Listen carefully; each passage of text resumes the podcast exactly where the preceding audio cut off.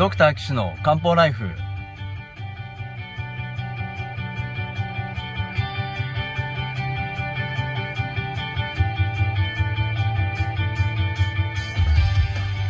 ポッドキャストドクター岸の漢方ライフは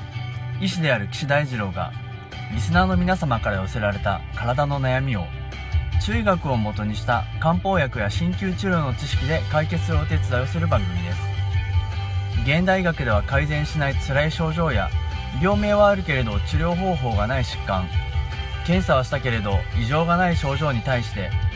現代医学はもちろん漢方や鍼灸の考え方をお伝えしていくことで皆さんの生活を幸せにする岸漢方クリニックがお送りします。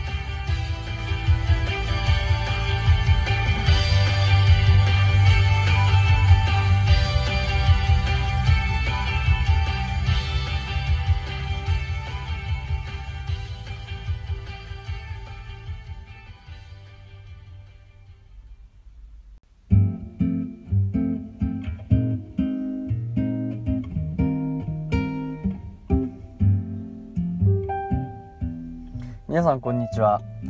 岸漢方クリニックの岸大二郎です。ドクター岸の漢方ライフ、えー、今回第66回目をお送りします、えー、今回はお便り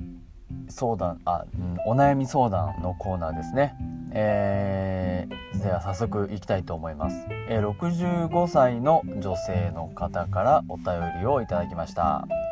どうもありがとうございます、えー、一番お悩みなのは指の関節が痛いと、まあ、そういうことだそうです。えっ、と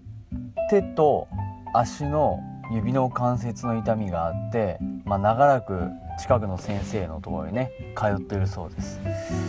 えーと、痛みがあって整形外科のね先生のところに行ったら、えー、まあもうこれヘバーデン結節だから仕方がないよっていうことでですね寂しいですよね。もうしょうがないよって言われてまあそれで痛み止めが処方されたと。ででも痛くて日常生活にも支障が出るっていうことでね整形外科を6件整骨院を3件行かれたそうです。ねえこれをとにかく治したい一心でねいろんな病院に行ったらあのあっち行ったら治るんじゃないかこっち行ったら治るんじゃないかこの整骨院行ったら治るんじゃないかっていうことでねいろいろ、えー、努力はされたわけなんですが、まあ、治らないということなんですね。で最終的にそうなるとですねあの痛みを取るクリニックということでねペインクリニックへ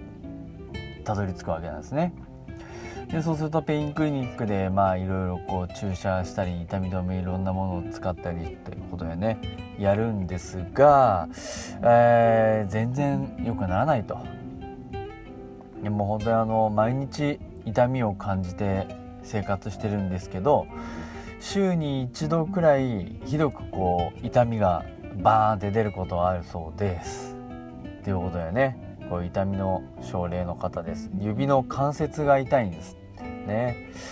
具体的にどの指で何本ぐらい何箇所指が痛いかっていうことはちょっと書いてないもんですから、まあ、なかなか難しいですね。これ結構あのどういうパターンで関節に痛みが出るかっていうことで病気の診断をしたりですとか、まあ、それに基づいて治療方針を決めたりするんですけれども、えー、1個の関節が痛いのかいくつもの関節が痛いのかっていうところでまず出てきますね。えー、それが急に起こったのかだんだん起こったのかっていうことでまたこれあの分類できるわけなんですけど、まあ、この方の場合は、まあ、だんだんえっ、ー、といくつかの関節がまあ1個かもしれないですけどね、あの痛みがあるのかなという気がします。では整形外科でまあレントゲン取ったりしてヘバーデン結節って言われたそうですね。あのヘバーデン結節ってあの骨極がこう あの伸びちゃうんですけどねあのー、まあ、何言ってるか分からないと思いますけどあの骨が骨のところ関節のところにカルシウムが沈着して骨がまあ成長の伸び率が横に飛び出してきちゃう感じですかね。そうするとこう関節が太くなったりしてね。でそれで痛くなったりするんですよね。あのー、関節の変形があるのでまれにこうリウマチと間違われたりするんですけどリウマチの場合はもう免疫疾患ということは分かってるので免疫の薬を使った治療をしますけれどもヘバーデン結節の場合は本当にあの原因が分かってないのでどうしようもないと言われています。ただですね最近あのこのヘバーデン結節の研究がまあ行われててあのこの方も65歳であの、まあいわゆる更年期というかね閉経後の方ですよね。閉経後っていうのはエストロゲンが減りますよね。エストロゲンが減るとどうもですねこの骨の形成が行われるということが分かってきたようなので原因不明というよりもまあ更年期の一種ってわけじゃないですけどエストロゲンのホルモンが減ったことによってうん起こる病気であるということが分かってきました。じゃあこれねエストロゲンいっぱい投与すれば治るかというとまあ一回もうできちゃったのはなかなか難しいとは思うんですけどでもまあ結局治療は痛み止めしかないのかなっていうのが今のところのヘバーデン結節の考え方のようです。ででまあこの方ねちょっと診察しないと分かんないですけど必ずしも骨だけが痛いんじゃない場合もあるのでよく観察した方がいいんですね。こう動かした時にとか突っ張って痛いのかとかあとあとは関節が膨れてるのか膨れてないのかあと真っ赤に腫れてる真っ赤になってるのかもしくは腫れてるのかっていうことをしっかり関節を観察えっと関節を観察しないといけないですねちょっと早口言葉みたいですけど関節を観察。はい。する必要があるんであの場合によるとさっきも言いましたけどリウマチなんかだと関節の周りを覆ってる膜が痛くなってる場合もあるしあとはその指を使いすぎたせいでってよく言いますけど指をたくさん使ったせいで例えば編み物をたくさんやったとかね。そういうおかげでこう腱鞘炎みたいになってで腱鞘炎を繰り返すことによってこの筋と腱鞘があ炎症でくっついちゃってっていうね感じになってしまう場合があるんですね。そうするとこうバネ指が起こったりしますけれどもあのー検証っていうのはあの簡単に言うとベルトループのことですね。で剣が、まあ、ベルトででベルトを引っ張ると指がこう曲がるみたいになるんですけどでそういうねバネ指まあバネ指の場合は場合によると手術すると治りますけどね。まあ痛みが生じる場合もあるかなと思います。えー、この方もね週に一度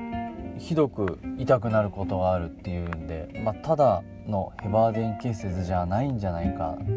ヘバーデン結出来上がっちゃうともそんなに痛くないですけどねまあでも週に1回ひどくなるっていうのを聞くといやこれ漢方で考えるとすげえ分かりやすいなって多分あのなりますね。あの中医学的に考えると痛みっていうのは気とか血が通じなくなるから痛みを生じますよね。そういう何らかの原因が週に1回ぐらい起こるんじゃないかなと思います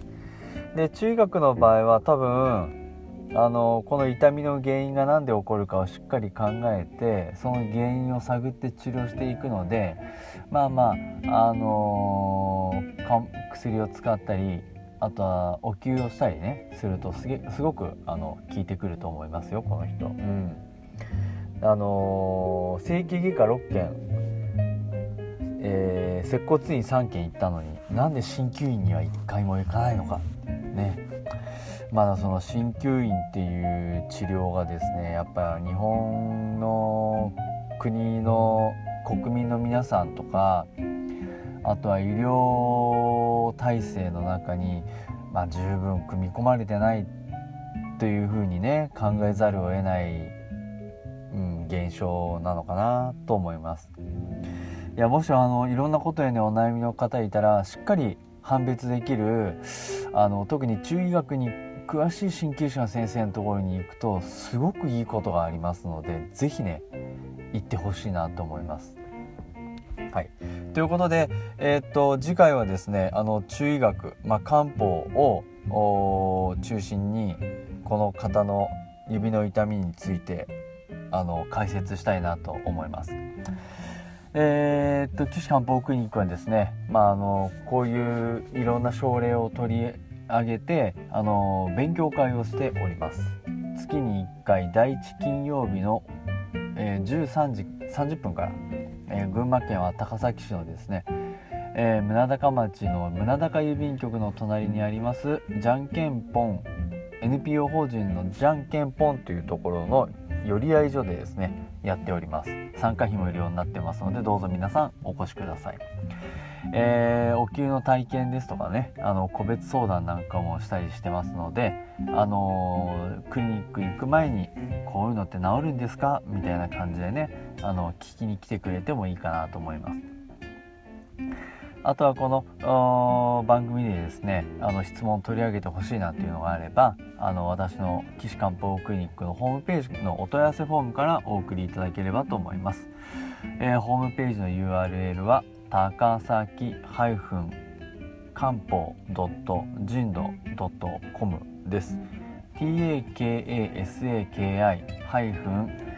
kanpo.jimdo.com です。そこのお問い合わせフォームがありますよね。そこからお送りください。あとあのー、LINE もですね、あのー、えー、二次元バーコード QR コードをあのホームページに載せてありますので、まあ、LINE から連絡したいという方もですねあのご連絡ください。一応基本的には LINE の方は予約受付専用ということになってますのでそれでもまああの、えー、このポッドキャストで、えー、質問取り上げてほしいですなんて書いていただければねその旨対応できると思います。ということでじゃあ